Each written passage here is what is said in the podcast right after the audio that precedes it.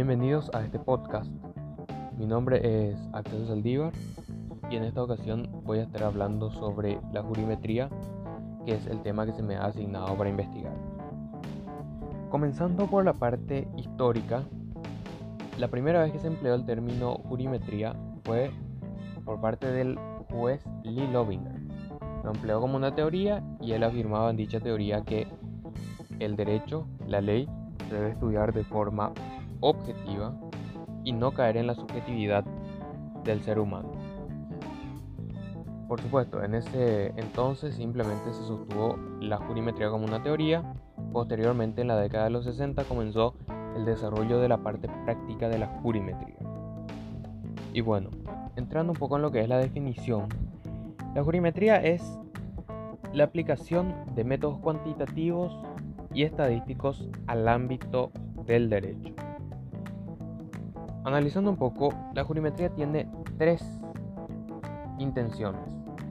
En primer lugar, aplicar la lógica matemática, ya que la lógica matemática es objetiva y es exacta.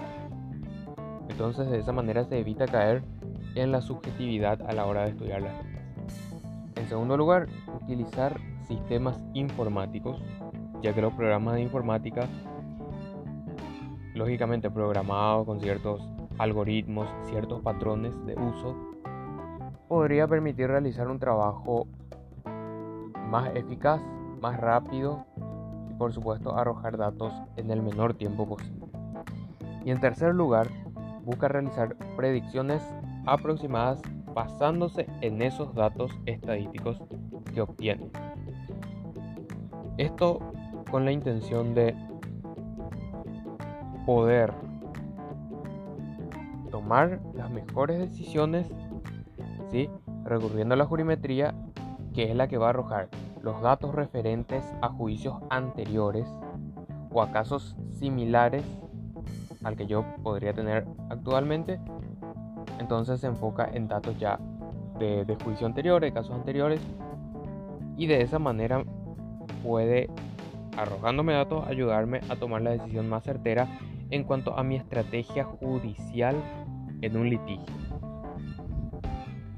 La jurimetría facilitaría el trabajo de un abogado, ya que todo el trabajo de investigación previo, de análisis previo de la ley, de la jurisprudencia, antes de poder realizar algún tipo de estrategia judicial, quedaría ya en el pasado, ya que todo eso se, realizaría de manera automática con los programas y los softwares que está desarrollando eh, el ámbito de la jurimetría.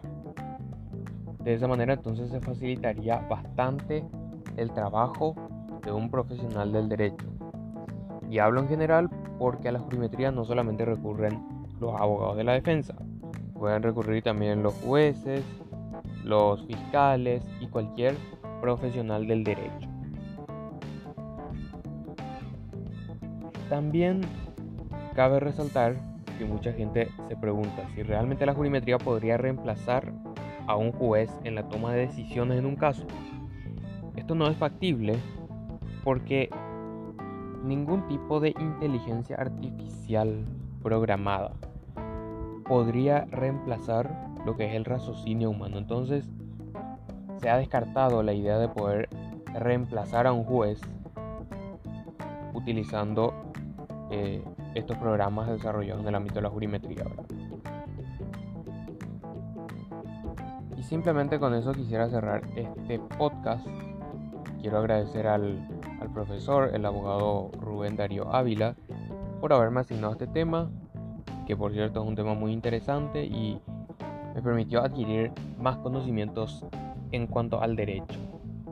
Muchas gracias y espero que este podcast haya sido de tu interés.